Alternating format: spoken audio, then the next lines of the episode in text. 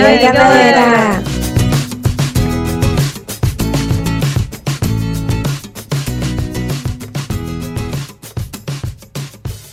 E aí, gente, tudo bem com vocês? Bom, no episódio passado a gente teve um convidado especial, pré-candidato a vereador aqui no, no, no, estado da Paraíba, no município de João Pessoa, o Tiago Diniz. E tivemos uma conversa muito agradável com ele e abordamos diversos temas.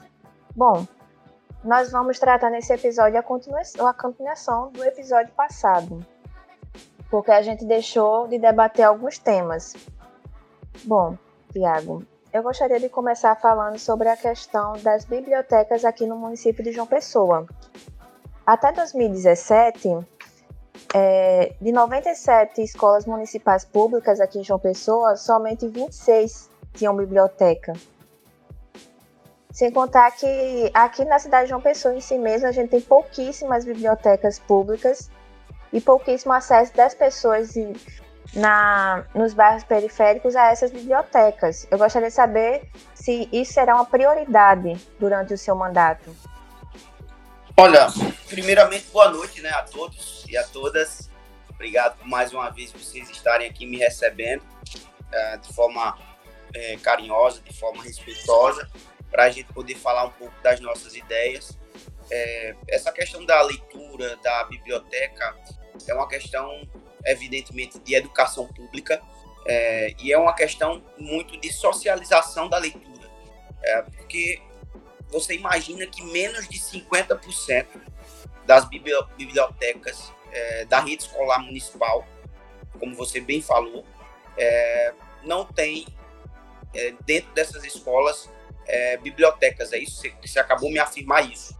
De 97 escolas, 26 apenas tem biblioteca. Até 2017 foram esse, esses dados. Esse é um dado que deve, devem ter acrescentado aí, sei lá, umas quatro, cinco bibliotecas nesse período, mas de toda forma um dado alarmante. O que é que a gente pensa? Eu acho que a escola ela deve ser um ambiente extensivo à comunidade. É, e, e, e de que forma eu penso isso? Eu acho que, por exemplo, nos finais de semana, ah, e a, até alguns horários à noite também, sei lá, duas vezes na semana. A biblioteca é, ela deve ser aberta ao público, aberta à comunidade. É, não só para estudos, não só para pessoas que estão é, pretendendo entrar em algum vestibular, mas para as pessoas que têm idosos, tem pessoas que gostam e cultivam a leitura e que muitas vezes não têm esse tipo de espaço estimulados é, dentro de um bairro, dentro de uma comunidade é, mais periférica, digamos assim. Então, essa é uma das coisas que está ligada e associada, por exemplo, à própria questão da utilização da quadra esportiva. É, percebam o número de ginásios que nós temos hoje dentro das escolas municipais e que muitas vezes esses ginásios eles, eles fecham as portas aos finais de semana porque as pessoas não têm acesso. É, ou seja, o jovem, por exemplo, eu, eu digo isso por experiência própria. É, na época em que eu ainda conseguia acompanhar de perto os times de futsal da minha escola, na rede municipal de ensino, na, na rede estadual, por exemplo, a gente tinha muita dificuldade porque é, o diretor ele não deixava a gente, a gente jogar na quadra nos finais de semana. É, então isso era, era uma coisa muito ruim, porque você está ali impedindo que essas pessoas, que esses jovens, tem uma ocupação de mente. Né?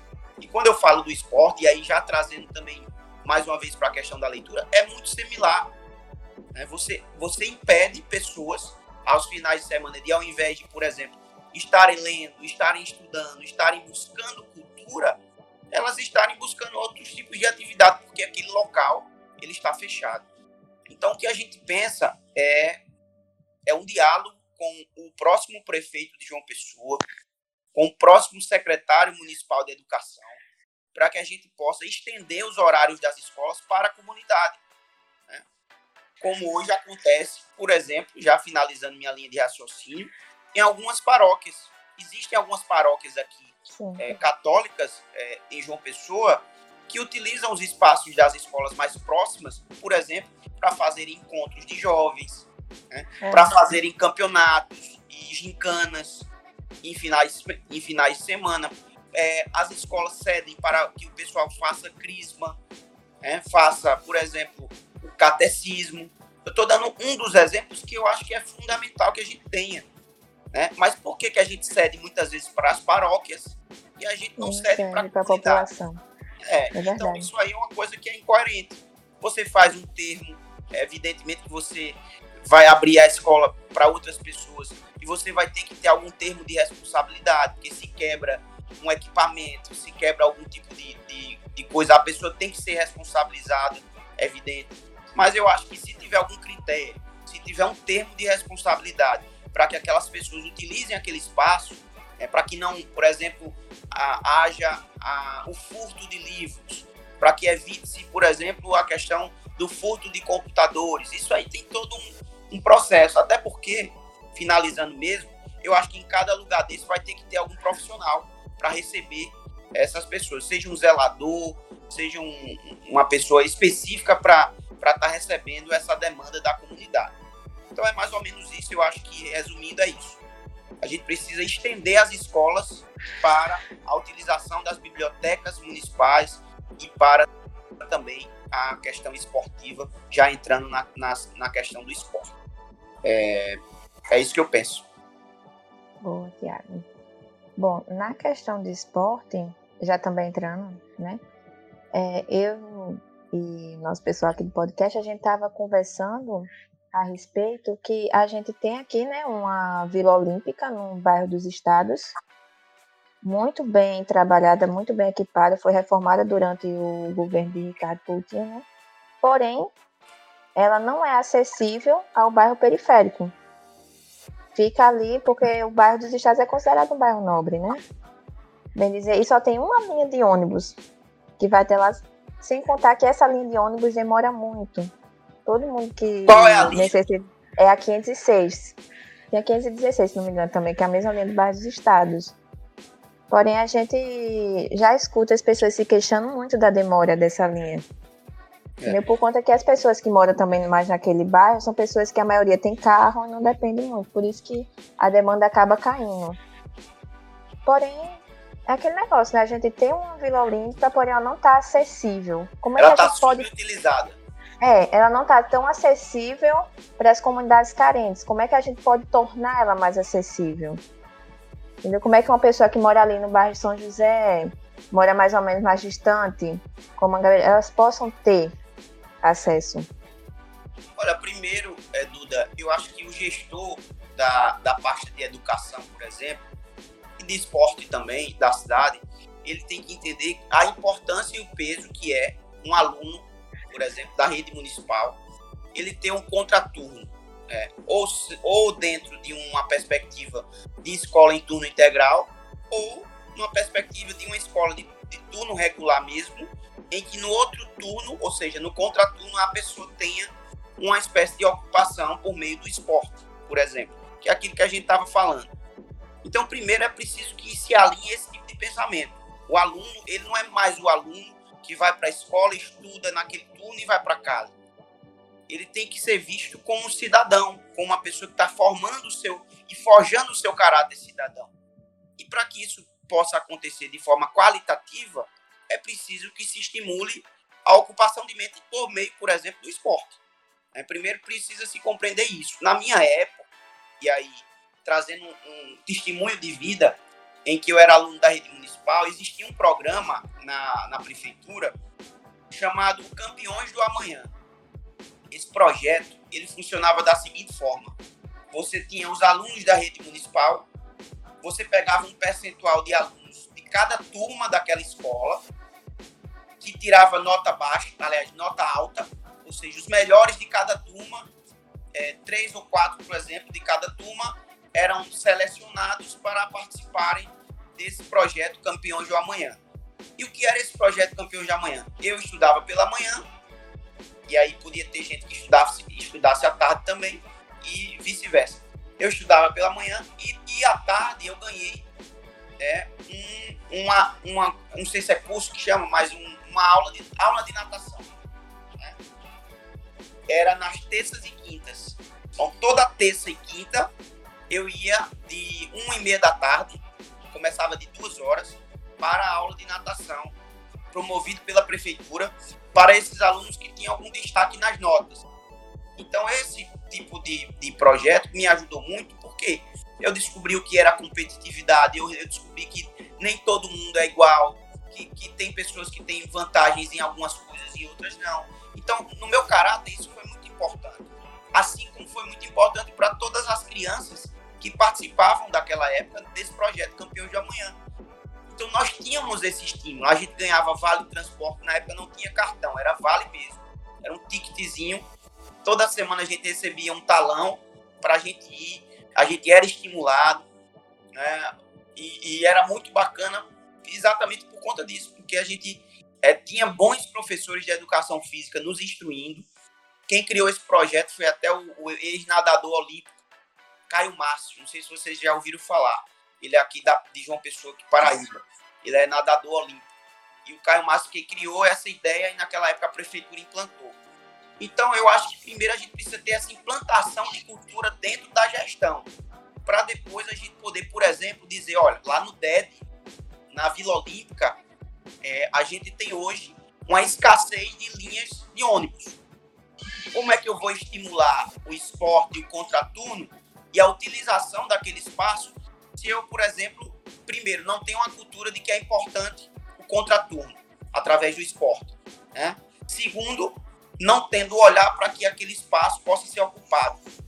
Isso aí, se não tivesse olhar essa ótica, é impossível que aconteça alguma coisa.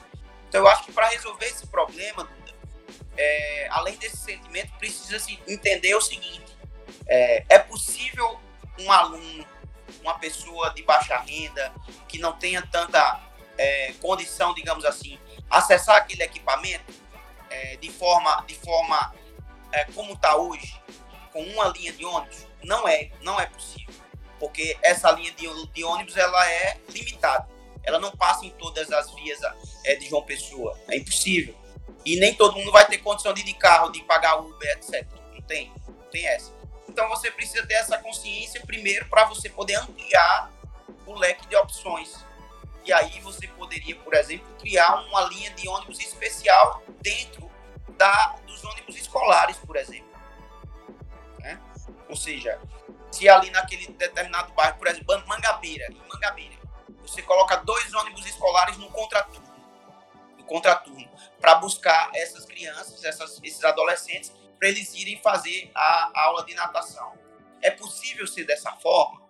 Ou não? É melhor realmente a gente ampliar a linha de ônibus. Além dessa que já está lá, a gente colocar mais duas, que vai parar diretamente lá na Vila Olímpica. Então, essa é uma avaliação que a gente tem que fazer. Qual a melhor forma disso acontecer? Eu não tenho como lhe dizer agora, olha, a melhor forma é X, é dessa forma porque evidentemente a gente precisa fazer um estudo.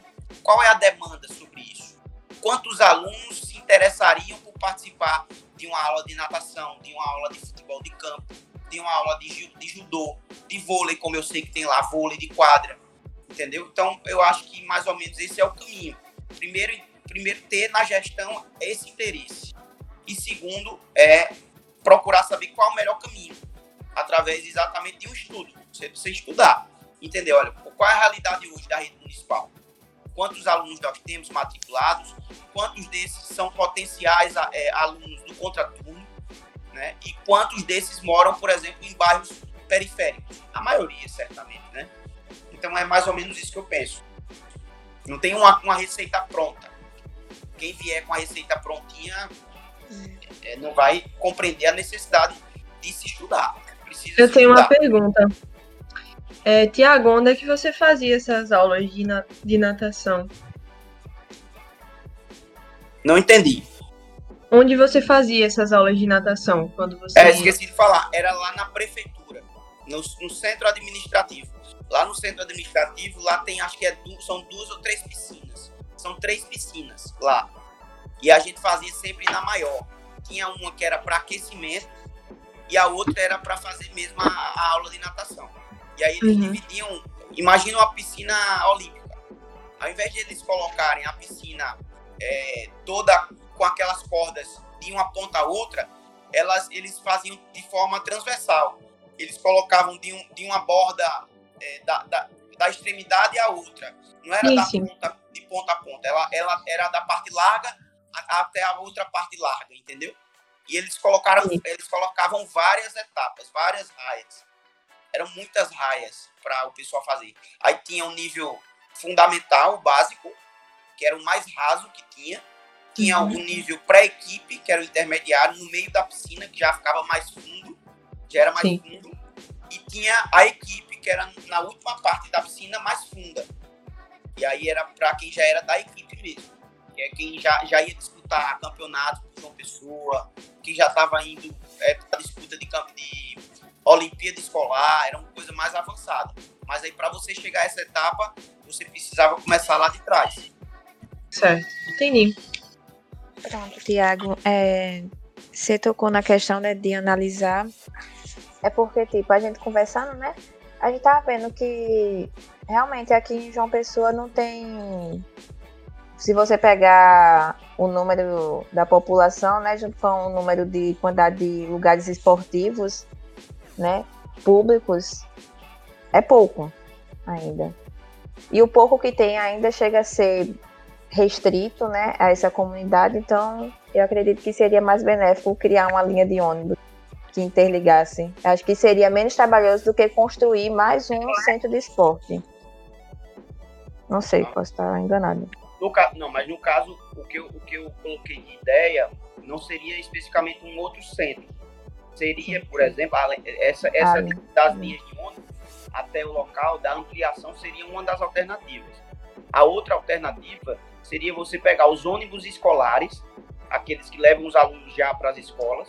Ah, sim, aqueles amarelos, né? Isso. Ah, sim, sim. Você pegava uma parte desses ônibus aí no contraturno, por exemplo, o aluno ele estuda pela manhã. Então, quem vai, por exemplo, nesses ônibus, beleza, de boa. Não vai ter interferência.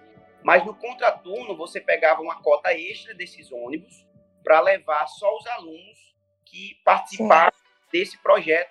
Por exemplo, Terceiro Tempo, Campeões de Amanhã, a gente pode ver qual que seria o nome desse projeto de levar esses alunos até uma aula de natação, até uma aula de futebol lá na Vila Olímpica, entendeu? Os próprios Sim. ônibus escolares eles estariam, por exemplo, em um ponto específico ali daquele bairro.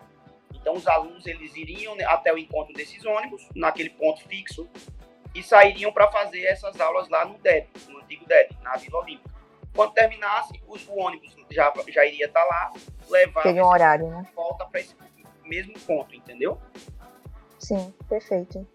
Aí a gente Pronto. tinha que ver só qual, qual das duas seria a melhor alternativa. A melhor vantagem. E as linhas seria mais, mais tranquilo, né? Mas pode ser que essa outra solução seja viável também. Sim, Tiago, muito bom. Tanto Lídia, Melise, João Vitor, vocês têm mais alguma pergunta a respeito do esporte? Nós já devemos discutir mais sobre o tema? Eu tenho, eu tenho um adendo a fazer disso aí, da, da questão do esporte. Nós Tô pensando aqui, mas acho que não. Pode falar. Nós temos uma ideia de, de trazer para João Pessoa uma espécie de projeto de lei que crie o Fundo Municipal dos Projetos Sociais. Por que essa, essa visão? Nós temos em João Pessoa uma cultura é, de investimento na área do esporte somente em clubes de futebol profissional, certo? Não é que isso esteja errado, não está errado. Valorizar os clubes da cidade, isso aí tudo, eu não acho que está errado mas eu acho que existe uma inversão de prioridade. Por isso? Imagine que você tem aqui, eu vou chutar aqui, é, 2 mil projetos sociais em João Pessoa, estou dando um exemplo. Entre, entre ONGs, entre pessoas comuns que fazem esses projetos. E eu até falei já para vocês isso, e que muitos desses projetos, de 100 crianças, que atendem 50 jovens, 200 crianças, muitas vezes eles tiram de forma muito mais intensa os jovens das, das drogas, das, da, da sabe, da, da, não ocupação, porque, na verdade, quando você dá, através de um projeto social como esse, um, a, ao esporte, você está tirando e eliminando ele de outras coisas que ele poderia estar tá fazendo, correto? Então, você elimina a prioridade de estar tá investindo em projetos sociais para estar tá investindo em clube de futebol que muitas vezes já tem patrocínio, já tem empresa, já tem. Então, o que é que eu penso com a lei municipal de criação do Fundo Municipal dos Projetos Sociais? É que com esse fundo, que é uma conta especial, o poder público municipal injeta um valor lá na conta, vamos lá, 50 mil, a prefeitura vai doar 50 mil nesse fundo. Algumas empresas que são amigas do esporte também vão doar mais 50 mil, já temos 100 mil reais. Aí você consegue uma emenda parlamentar de um deputado. Esse, essa emenda gira em torno de 100 mil, já vai 200. Aí você tem também a possibilidade de um convênio, sei lá, de algum investimento por parte do Ministério dos Esportes, Ministério do Esporte, mais 50 mil, 250 mil, vamos fechar 250. Vamos supor que a gente arrecadou nesse fundo 250 mil reais. Só para João Pessoa, tá? Só para João Pessoa. Aí você imagina que desses 2 mil projetos, sei lá, 400 estão aptos a receber algum tipo de, de valor por parte do poder público, porque eles estão regularizados, tem CNPJ e etc. É, seria um critério, digamos assim. E aí você estabelece alguns critérios e vai dar, por exemplo, 3 mil reais a um projeto desse. Você dá 5 mil a outro, você dá mil a um mais um menor. Eu ia dizer mais pequeno, pelo amor de Deus. Um menor, você dá um menor. Então você, você imagina quanto que você vai estar ajudando para que esses caras, às vezes, que tiram do próprio bolso, não tirem do próprio bolso para comprar padrão, para comprar uma bola, para comprar uma rede, para comprar o cone para os atletas, é? a, a, a touca, o kimono, é? o tatame. Então você imagina o quanto que você estaria ajudando esses tipos de projetos e tirando sobre a carga do poder público uma carga muito grande. Porque é uma carga muito grande. Essas entidades, essas associações, esses projetos sociais, eles alcançam um braço que o poder público não chega. Essa é a verdade. Ou seja, o poder público ele, ele é incapaz de atingir todas as pessoas.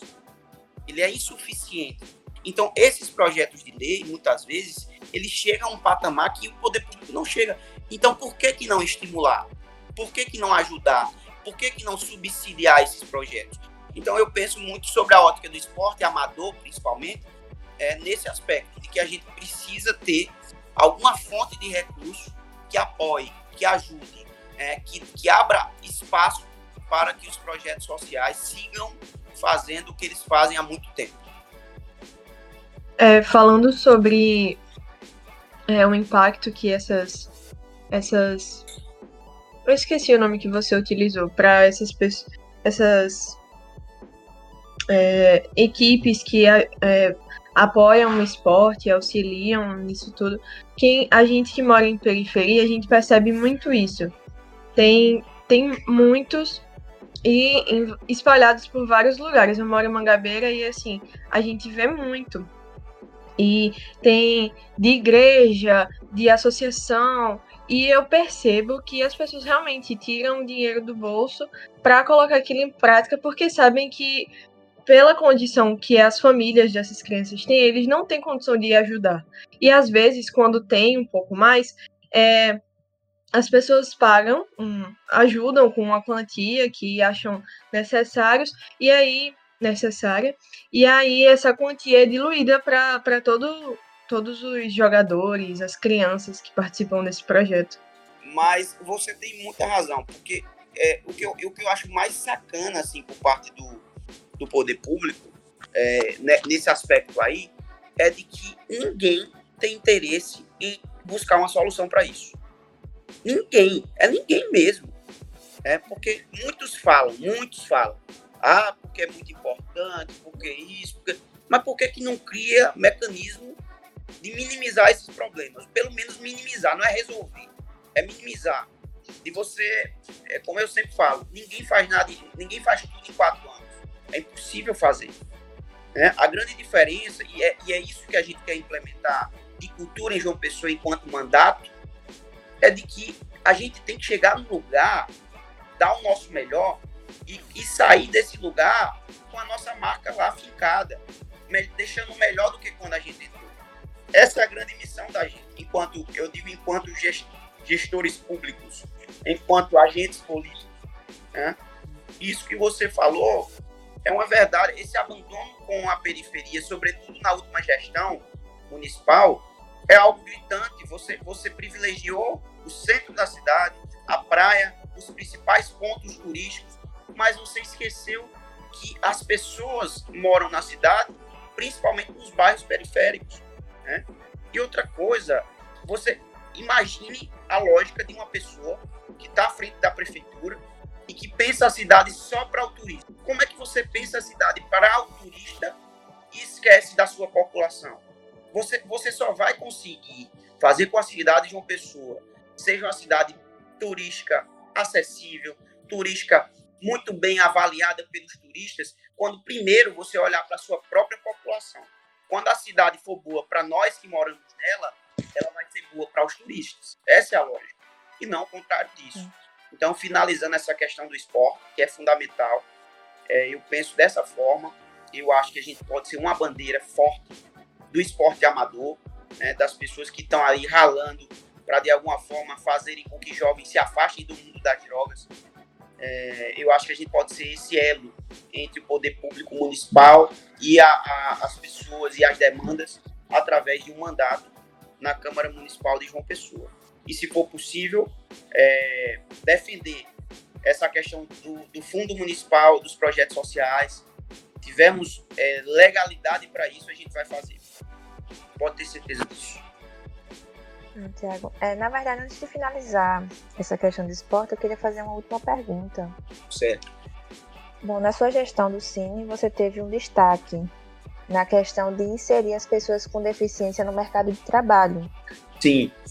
Bom, na questão do esporte, ao seu ver, a gente tem estrutura dentro dos nas vilas olímpicas para receber pessoas com deficiência para treinar no esporte? Temos pessoas preparadas para treinar essas pessoas? O suficiente? Olha, nós temos aqui em João Pessoa é, 26% da população com algum tipo de deficiência. Esse é um número que eu já sempre falo que é muito significativo.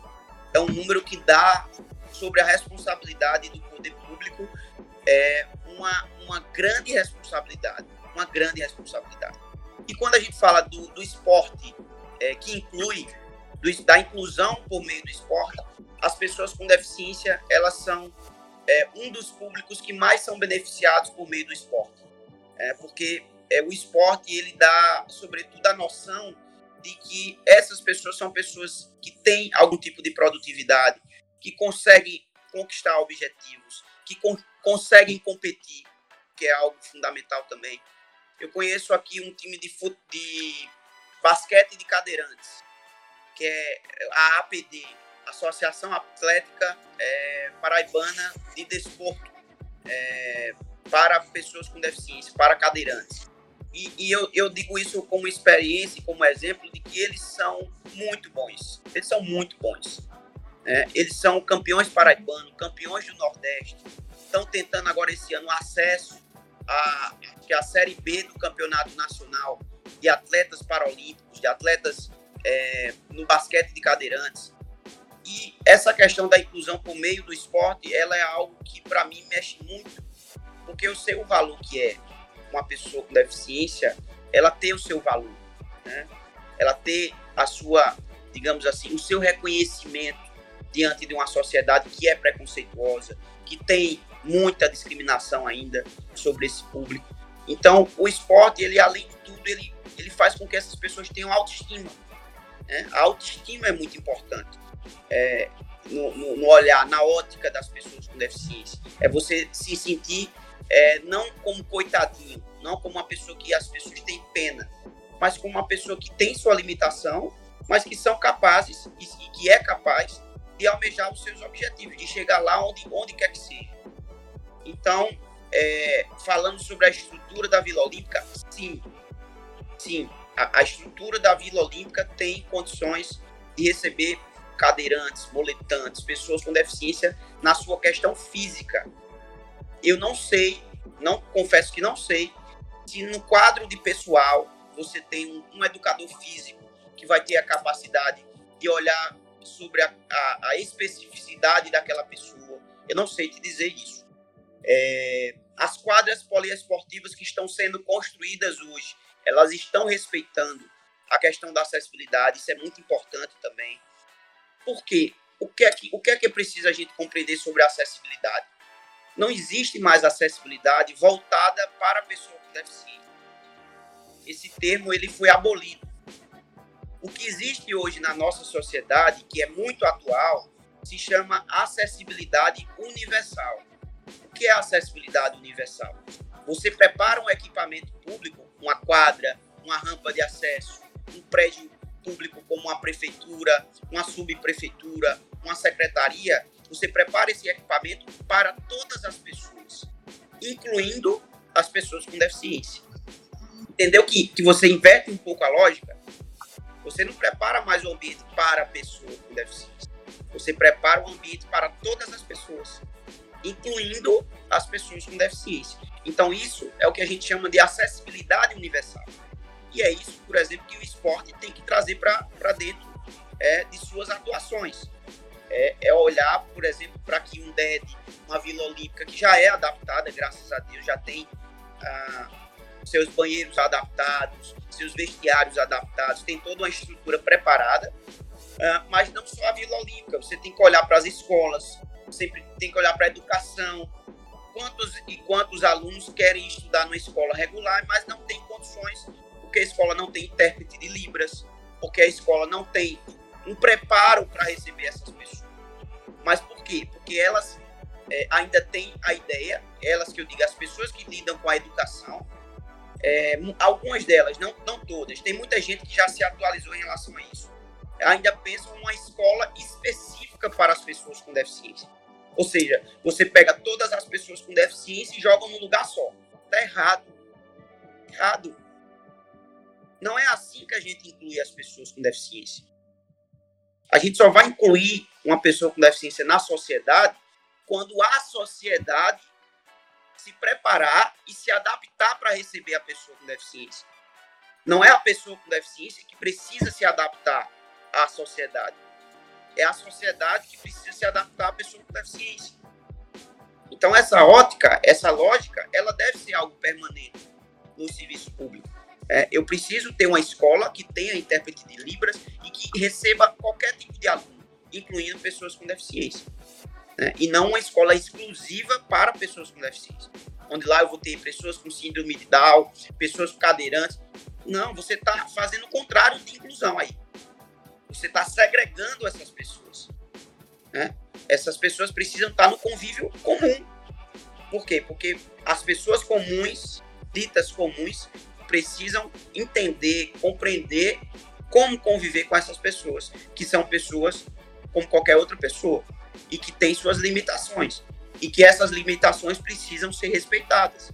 Afinal de contas, todos nós temos limitações, ou não? Todos nós temos nossas próprias deficiências. Pode ser um óculos que a gente usa, pode ser uma, uma letra feia que a gente tem, a gente não tem uma, cali, uma caligrafia tão bonita assim. Pode ser que a gente não tenha uma habilidade muito grande em matemática ou em português. Todos nós temos nossas deficiências. Então, essa é a, a, a forma que a gente pensa. É incluir as pessoas com deficiência, a sociedade, de forma que a sociedade pense nessas pessoas é, é, como, como algo que elas que têm que se adaptar e não as pessoas com deficiência que precisam se adaptar ao espaço. É isso. Tiago, é, Oi. você falou sobre é, esse time de, de basquete que, que é formado por pessoas que têm. É, são pessoas portadoras de necessidades especiais.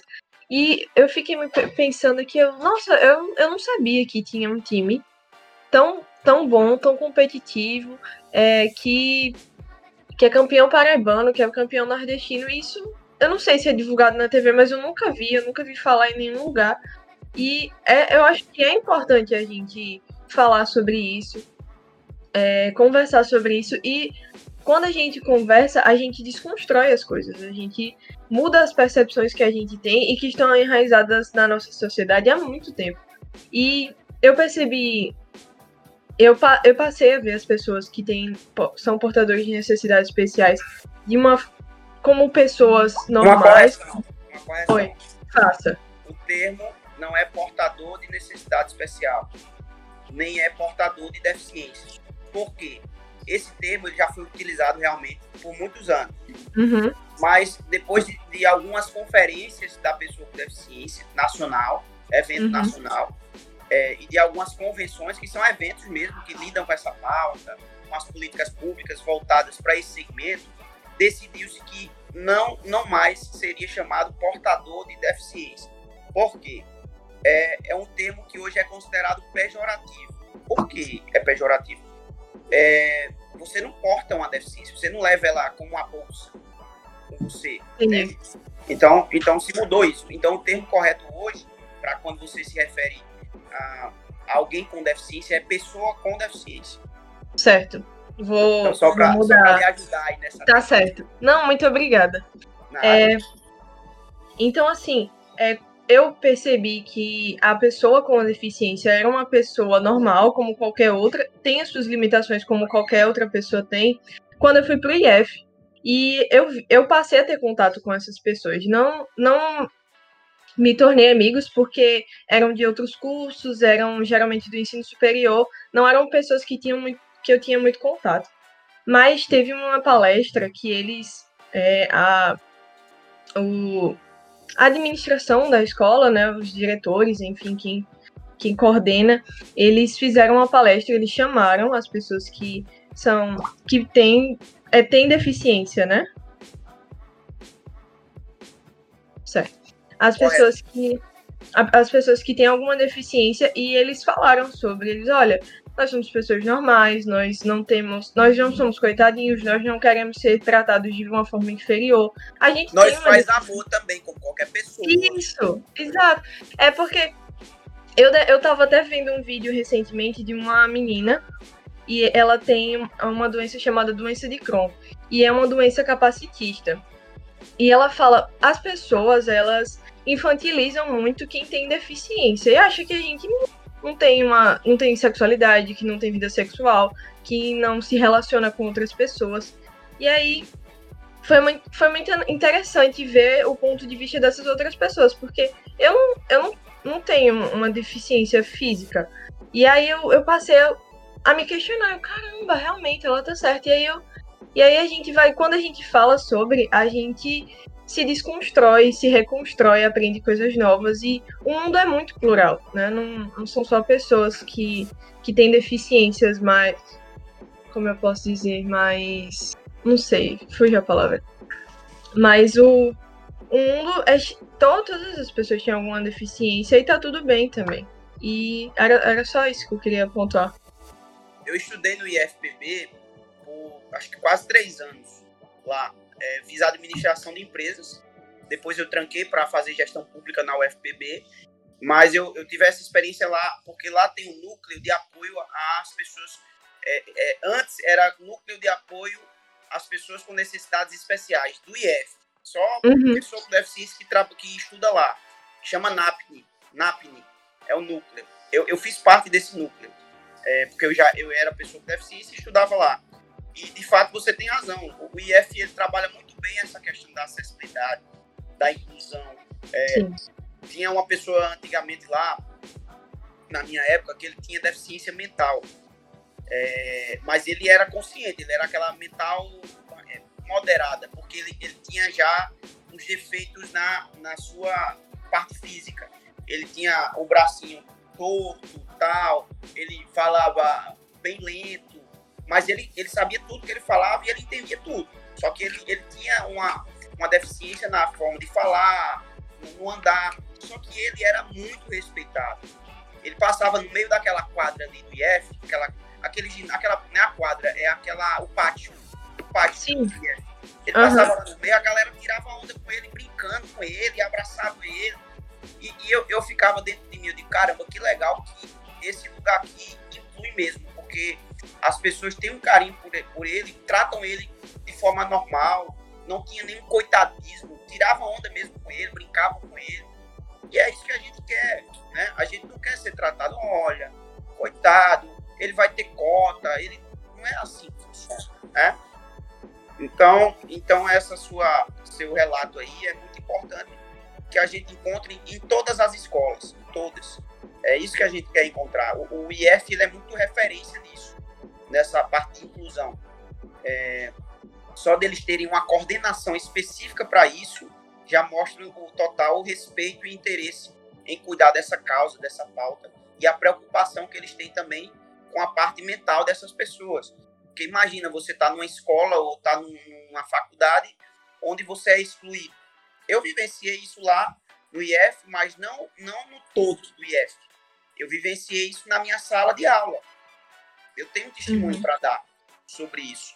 Eu era, talvez, não só pela minha questão da deficiência, mas por, por eu não me identificar muito com o curso na época de administração de empresas. Eu sempre fui muito do serviço público. Sempre. Eu, desde sempre eu sabia que minha, minha praia era serviço mas quando eu fiz a administração, vocês sabem que o curso é um curso que ele estimula a competitividade, é um curso que estimula as pessoas a, a estarem tendo sempre as melhores notas.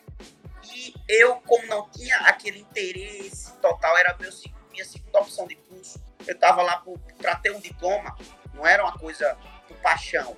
É, e eu acho que talvez isso também foi algo que eles perceberam, os meus colegas. Mas sempre que se juntavam os melhores alunos da sala para fazerem trabalhos, eu e mais uns dois ou três colegas éramos escanteados. Então sempre a gente fazia parte do grupo é, que ficava ali restando. Entende? A gente era o grupo do, re, do, restante. Quem resta? Então era eu e mais três pessoas toda vez, porque nunca a gente era escolhido. Porque a gente não tirava as melhores notas, era sempre ali 7, 8, 8,5, 9. É, algumas que eram mais tranquilas a gente tirava 10, é evidente, mas os, os caras lá, os, e as é meninas, é eles se juntavam, era um, era um negócio de competitividade que parecia que você estava dentro de uma empresa mesmo, sabe? Era um negócio. É. Ninguém perdoa, não. Isso aconteceu comigo também. Isso, que no meu sempre, P1. Isso sempre foi uma coisa que eu nunca dei valor. Eu nunca dei valor a isso. A você. Por, por que, que sempre o cara que tira 10 é o melhor? Ou vai ser o melhor? Onde é que tá escrito isso? E aí, anos depois, e aí para dar o testemunho a vocês, olha só como a vida é. Eu, eu passei por tudo isso, e em, em determinado momento não foi legal para minha cabeça. Eu pensei até em desistir do curso na época. Depois de um tempo, eu encontrei o curso de gestão pública, me apaixonei pela primeira vista é, é, e, e fui. Não pensei duas vezes. Foi a melhor escolha da minha vida, foi migrar para o curso da minha vida, que, que foi gestão pública. Mas, olha como é a ironia do destino em 2019, ano passado, quatro, quatro desses aí que me humilhavam e, e que escanteavam meus colegas, quatro foram atrás de mim lá no Cine, atrás de emprego. Quatro. Eita. Ai, que gostinho. Olha como a vida é, né? Então, aquele cara que tirava 7, 7,5, 8, 8,5, 9, que eles não davam valor, passou a ter valor, porque eles estavam fora do mercado. Eu estava dentro do mercado, mas não da administração, sim na minha área, né? Então, eles foram atrás de mim em busca de emprego. Ou seja, eles não eram os melhores, né? não eram os que tiravam melhores notas. O que é que valeu isso hoje? O que é que vale hoje as notas que eles tiraram? Né? Então, para você ver que, que não é só a nota que você é como você trata as pessoas, né? é como você constrói uma rede de contatos, o que a gente chama de é, network, né? É. Rede de contatos. É como você tem a capacidade de entender e de se colocar no lugar do outro, de jamais humilhar, de jamais achar que o outro não pode, não é capaz. É, não é capaz. Então, isso é. é a grande lição da vida. A grande lição da vida é essa é a gente entender de que nós estamos aqui de passagem, de que a gente não deve humilhar as pessoas pelo que elas têm ou, porque, ou pelo que elas deixam de ter, de que nós somos iguais, todos somos iguais, independente do carro, da casa, do status que nós temos, né? e de que jamais nós devemos subestimar a capacidade de uma pessoa. Porque agora você pode estar pisando, você pode estar por cima. Lá na frente, a vida ela faz isso. E aí você vai poder precisar daquela pessoa. E se ela for, é, se a sorte da gente de encontrar uma pessoa como eu, como eu fiz, de atender, de receber, de tratar bem, graças a Deus, que bom. Né? E se não, aí lascou. porque aí a gente vai, né, lá na frente esbarrar em pessoas que vão se vingar daquilo que a é gente é tinha feito por aquelas pessoas. Então, gra graças a Deus ainda tem pessoas de bom coração e que né, relevam isso aí. E, e eu tenho esse testemunho aqui para dar a vocês sobre isso. É, nunca humilhe ninguém, nunca passe por cima de ninguém, porque o mundo é uma bola, o mundo gira, é, e quem está por cima hoje, amanhã pode estar tá por baixo. E sempre a gente vai poder precisar de alguém. Nunca a gente é. Ninguém é autossuficiente. Ninguém é autossuficiente. Eu não consegui chegar onde eu estou chegando sozinho. Eu, eu reconheço todas as pessoas que me ajudaram. Evidentemente que eu tenho meus grandes méritos. Meus grandes méritos minha determinação, tudo que eu passei calado, tudo que eu aguentei, tudo que eu ouvi, tive que ouvir, deixar passar e, e sair, ouvir aqui, sair aqui, né? Tudo que eu, que eu tive que relevar tem os meus méritos, mas eu tive muitas pessoas boas que me ajudaram durante a, a caminhada. Assim como eu tive também essas pessoas que, de alguma forma, se achavam superiores e, e que hoje não, não, não sei nem onde estão, não sei nem qual, qual que é a área de atuação delas e que precisaram de mim ano passado em busca de emprego. Caramba, Tiago. Não, mas ele entende, viu? Ele entende. Eu passei isso no P1 também. Foi muito difícil, porque no começo juntava a, a galerinha, né, que tirava nota boa, eles se juntam e começam a excluir mesmo, quem não tira. Aí no começo, como eu tava trabalhando e estudando, eu não estava conseguindo pegar o ritmo. Eu comecei a ficar com crises de ansiedade. Foi horrível. Horrível. É. Mas que bom que você superou. Estamos aqui, né? Tentando. É. Vamos lá. Próxima pergunta. Tem mais algum? Ou tá João suficiente? Vitor. Tá bom por aqui? João... Opa. João Vitor que queria João trabalhar Vitor. a questão de evasão escolar. Eu gostaria de falar, de saber quais são os projetos que você, que você tem sobre opinião sobre evasão escolar, principalmente na Paraíba, claro, porque de acordo com o IBGE, cerca de 30,7 dos jovens em 2018, eles tiveram que sair da escola por algum motivo ou pararam de participar das aulas, enfim. Tanto por questão de é, trabalho, que alguns acabam tendo que ajudar né? a família é, questão financeira, exato, questão financeira, que alguns têm que ajudar a família em casa, ou, ou qualquer outro problema pessoal. O que o senhor acha que poderia, o que o Estado poderia fazer para melhorar essa questão na Paraíba? Primeiro que o senhor está no céu.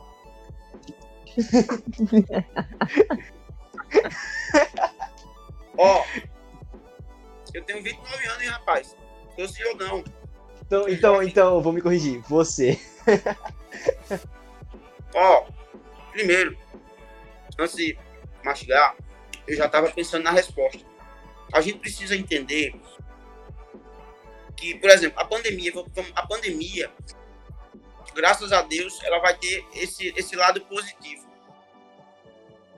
Quando anunciarem o retorno das aulas, vai ter aluno subindo em cima de aluno querendo voltar para a escola. Porque ninguém aguenta, ninguém aguenta mais a online. Eles estão de saco cheio de aula, de aula remota. Estão de saco cheio. Eu tenho ouvido muitos pais de alunos, crianças até adolescentes mesmo, pais que estão enfadados já dessa questão de aula remota. Então, a pandemia dos males vai ter esse benefício aí de que quando anunciarem a volta das aulas, vai ter aluno que não quer saber de ficar em casa. Vai ter, vai ter aluno que vai fazer questão de ir para a escola, aluno que não gostava de ir para a escola. Então, é só um adendo que eu queria fazer. Mas, compreendendo essa sua resposta, eu acho que essa questão da evasão escolar, ela tem muito a ver com a capacidade da escola ou da rede escolar de atrair aquela, aquela determinada figura, o jovem, o adolescente, a criança, para dentro da escola. É? Eu digo isso porque também aconteceu comigo. Tinha muitas vezes que eu não queria ir para aula por conta exatamente da ausência de, sabe, de um estímulo a mais para estar tá ali. Né? qual é o grande estímulo que a gente queria naquela época? Eu falo isso que eu acho que isso é a mesma coisa hoje. É dentro da escola. A gente está aprendendo hoje a ler, a escrever, a história do Brasil, a história do mundo, dos países europeus, dos países asiáticos, da África, da matemática, da forma correta. Né? Qual é a forma que estão aplicando esses tipos de materiais? É da mesma forma que já acontece de 40 anos, 50 anos para cá? É, um, é, uma matéria que se passa lá no quadro de giz, não é mais de giz, agora é de caneta. Na minha época já era de giz. É a matéria que se passa, é da mesma forma que 40 anos atrás. O que é que, o que, é que eu penso sobre essa questão da evasão escolar? Você precisa manter o aluno na escola. Para você manter o aluno na escola, você precisa ter uma reflexão de como você está passando os conteúdos. Né? Você está utilizando as novas tecnologias é, para que isso possa acontecer. Você está você tá estimulando para que os professores, eu falo isso por parte da rede municipal, da secretaria ou da direção da escola, está estimulando que os professores façam aulas diferentes da aula rotineira, ou seja, você pegar uma aula de história e ir, por exemplo, para um museu da cidade, que aqui não existe, infelizmente, é uma coisa que a gente tem que lutar, mas você levar para um centro histórico, você leva um alunado lá, sei lá, vamos supor, para o Teatro Santa Rosa, para falar sobre cultura, sobre alguma coisa. Esse tipo de coisa tem que acontecer. É, você precisa mudar o formato de uma aula. Você precisa incrementar dentro de um, de um conteúdo é, é a, a, questão lúdica, ou seja, a questão da criatividade. Não pode ser mais da mesma forma que sempre foi há 40, 50 anos atrás. Você está lá, três em três meses tem uma prova, aliás, de dois em dois meses tem uma prova bimestral, aí você tem as quatro médias e tal, sempre da mesma forma. Eu tive a alegria de, de, de ser aluno do professor Maurício Sardá. O professor Maurício Sardá, ele era uma pessoa do Paraná, esse e ele, ele mencionava ciência política, ele lecionava ciência política e eu acho que políticas públicas, lá na UFPB, no curso de gestão E a grande massa, o grande massa da aula dele tá cheia toda vez, cheia, a aula dele ela era, era lotada de gente, inclusive de outros períodos. Tinha gente que já tinha passado por ele e que voltava para a aula dele porque gostava da aula dele. Ele fazia, sabe o que, é que ele fazia? Ele pegava, eu vou dar um exemplo, ele pegava a, a aula dele, a sala de aula, ele botava, ele fazia um círculo. Ele não, ele não dava uma aula normal, como, como é padrãozinho. Ele fazia um círculo lá. E todas as aulas ele dava dois textos para a gente ler e para em cima desses textos a gente poder criar algum tipo de solução, porque ele sempre levava algum problema nos textos para a gente resolver. E depois que a gente criava os, as soluções, mesmo sem ele passar o conteúdo, porque era a nossa visão crua do que, do que ele estava passando, aí ele passava o conteúdo. Aí a gente se corrigia daquilo que a gente estava fazendo. Se a gente estava errado no que a gente fez ali de construção de uma, de uma solução para aqueles problemas que estavam nos, nos, textos, então quando ele passava a aula, a gente, pô, aquilo ali não, a gente não fez certo. Então ele tinha um estímulo de aula diferente então, resumindo a obra, eu acho que essa questão é, da evasão escolar, ela tem muito a ver com a permanência do aluno por meio de novos métodos de ensino. É, eu acho que a gente precisa ter esse estímulo. Mas isso não acontece da noite para o dia. Aí é que está a história, a grande questão da história. A gente não vai pegar um professor de 60 anos e dizer, olha, você vai ter que mudar grotescamente a sua forma de dar aula. Não se faz dessa forma você precisa primeiro implementar uma cultura, uma cultura local, uma cultura da rede municipal por meio da Secretaria de Ensino, de que em João Pessoa, a partir de 2021, a forma de ensino ela tem que ser 70% convencional e 30% criativa. O que é isso? Estou dando um exemplo. Você vai pegar um, um professor de 60 anos que só só faz o conteúdo da, daquela forma tradicional. E você vai obrigar ele a mudar por 30, em 30% a forma dele dar aula. E aí ele vai escolher a melhor forma. Se é um, através de um de aula remota em casa, se é através de um, uma videochamada, se é através de um slide é, diferente, se é através de vídeo, se é através de uma visita a algum tipo de instituição. se é através de, de, de uma palestra que ele vai trazer para aqueles alunos. Então, eu, eu penso dessa forma. É, e outro, outra coisa, você tem uma grande parcela da população de alunos que vão para a escola para se alimentar, para comer. Tem gente, tem aluno que vai para a escola e tem uma refeição por dia. E essa refeição é exatamente a merenda escolar.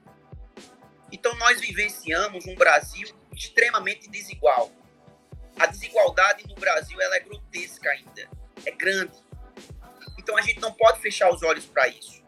Vai ter aluno que não vai para aula, não é porque ele não quis ir para aula, é porque a cultura da família dele, que tem um pai que é usuário de droga, que tem uma mãe que é prostituta, com todo respeito, mas vocês sabem da realidade que é, que tem um irmão que às vezes bate na mãe, cada realidade é um mundo. Então a gente não pode deixar, deixar esse tipo de solução de forma linear. Tem que ser assim. Porque nem todo mundo é igual. Nem todo mundo tem a mesma situação dentro de uma casa. Nem todo mundo tem condições, por exemplo, de estar indo para a escola todos os dias. Porque às vezes a escola é em outro bairro. Às vezes a pessoa não tem condição física ou não tem a própria questão da passagem. Então existem casos e casos. Né? Eu acho que um grande peso que a gente tem é, é sobre a questão da, da, desigualdade social. A gente não tem que fechar os olhos para isso. Além dessa questão da criatividade, de aulas que chamem mais a atenção do alunado, você precisa entender o indivíduo. Né? Quem é o aluno é, Maria, é, quem é a aluna Maria Aparecida, quem é o aluno João Vitor, o que é que ele tem de necessidade. E para isso acontecer, você precisa ter dentro da base escolar uma coisa chamada psicologia. É para isso que a gente pede para que as escolas tenham psicologia, para avaliar o aluno e o indivíduo. Né? É por isso que é, é tão importante que a gente tenha isso. Para a gente poder, por exemplo, um aluno que está defasado mentalmente, a gente começar, começar a reverter isso nele. Começar a, a dizer assim a ele, olha, olha, eu sei que está muito difícil para você vir para a escola nessa sua situação. Mas olha, se você conhece fulano de tal, seu amigo, ele está passando por isso, por isso e por isso. Mas ele vem para a escola. Então não é só você que tem problema. E, e eu entendo o teu problema. Eu quero te ajudar. Né? Mas outras pessoas também têm problemas. Não desiste. Você, você já pensou que você é a grande válvula de escape da sua família? Né? Você é a, a grande aposta da sua família é você? Absorve isso não como uma pressão, mas como algo importante para a sua vida. Você tem a, a, grande oportunidade de ser aquele, aquele ponto fora da curva dentro da sua casa. Então, por isso que eu acho que a psicologia é muito importante. Então, esses dois aspectos, a criatividade nas aulas, é, outras metodologias de ensino, é, entender a desigualdade social como uma forma é, que pesa, que tem uma influência sobre a evasão escolar. E terceiro, você precisa entender que para o aluno ir para uma escola pensando em estudar, precisa primeiro reverter essa situação da fome. Ele não, não pode ir para a escola pensando só em comida, em comer. É? Porque ele precisa já ter isso resolvido lá na sua casa através de um programa social, através de algum tipo de, de emprego, de oportunidade para a família dele. É, por isso que eu falo do emprego, a importância do emprego. Se você tem um aluno que tem duas pessoas na família, o pai e uma mãe que está desempregado, a, a, situação é feia. Né? Não é só com Bolsa Família que você vai sustentar uma casa. Mas aí, se você tem dentro de uma família com vulnerabilidade social, duas pessoas que uma trabalha já melhora a situação. Então você precisa compreender o todo. Não é só dizer, ah, não, o aluno não vem porque o pai e a mãe não trabalham, é, ele tem várias dificuldades, está se alimentando mal. Não, é preciso você entender que ele pode não vir por conta disso, mas você precisa resolver a primeira, a primeira problemática, que é exatamente a problemática da família.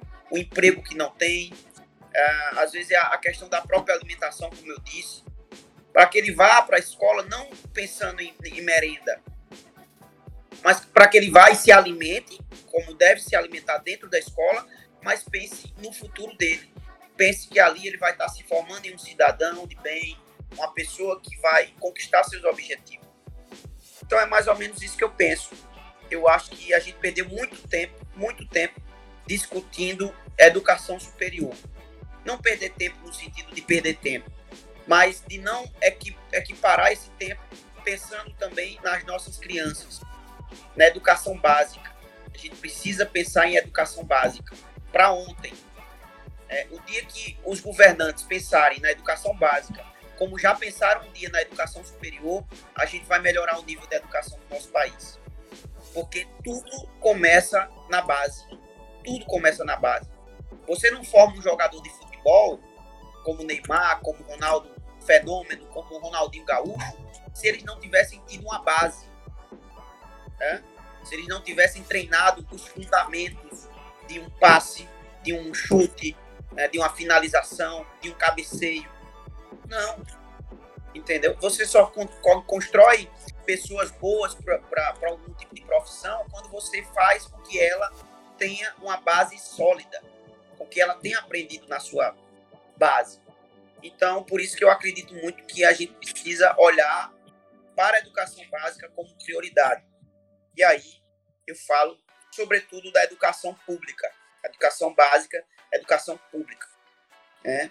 Eu não sei onde está escrito que a educação pública tem que ser pior do que a privada. Não sei onde está escrito.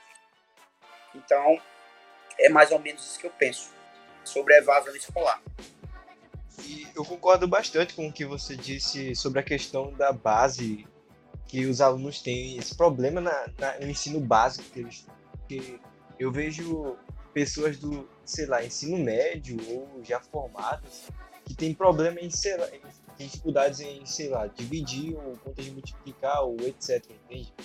Problemas que esses que poderiam já ter sido trabalhados desde a base mas esse é um grande déficit na educação brasileira em si de certa forma. Mas... bom Tiago por hoje é só. Agradecemos demais pelo seu tempo, pela sua disponibilidade aqui, por ter vindo no nosso podcast. Você será sempre bem-vindo. Bom, a gente pretende também ter outras conversas futuramente, quando você tiver mais disponibilidade do tempo. Tá ok? Total. Bom, desde já, eu, a gente agradece demais, demais de verdade. Foi um enorme prazer, foi uma honra ter você aqui. Espero que dê tudo certo durante a sua campanha. Obrigado. Ok, a gente vai ficar aqui torcendo. Amém. Tá bom. Vamos à vitória. Já, tendo, já temos um número, tá? Vai ser o 23333. Vai ser bem fácil. 23333. Pronto, tudo certo. Que precisar da gente pode contar, porque a gente tá aqui à disposição, tá bom, Tiago? Tá, Joia. Muito obrigado por vocês terem me acolhido, terem me recebido tão bem. É, me senti muito leve conversando com vocês é, como se eu conversasse há muito tempo já. E isso é muito importante. Quando a gente estabelece esse de, sintonia, a conversa flui e a gente se deixar fica até 10 horas da noite conversando. Então, muito é obrigado. É, realmente. É, os temas foram muito bons, bem escolhidos. É, vocês estão de parabéns também por esse projeto, por essa questão de, de sabe, convidar alguém que está no meio da política, conversar, sabatinar, perguntar, sugerir. E, e, esse é o papel de cidadania que a gente pensa, né? É a, a através da participação. É, nada é, pelo jovem sem o jovem. Eu sempre costumo dizer, nada é, por mim sem mim.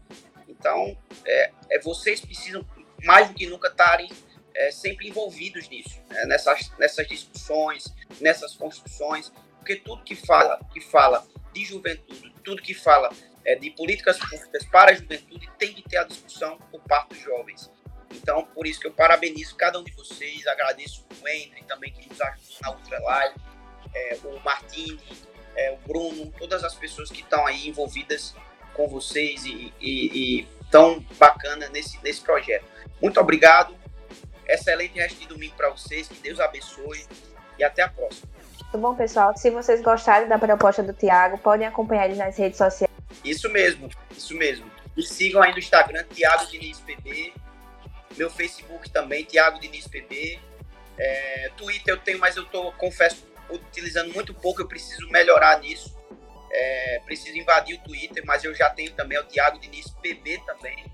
E eu espero que a gente possa em breve é, estar aí interagindo também no Twitter. Tá bom? Pronto. Tá bom, pessoal, espero que vocês tenham gostado da conversa.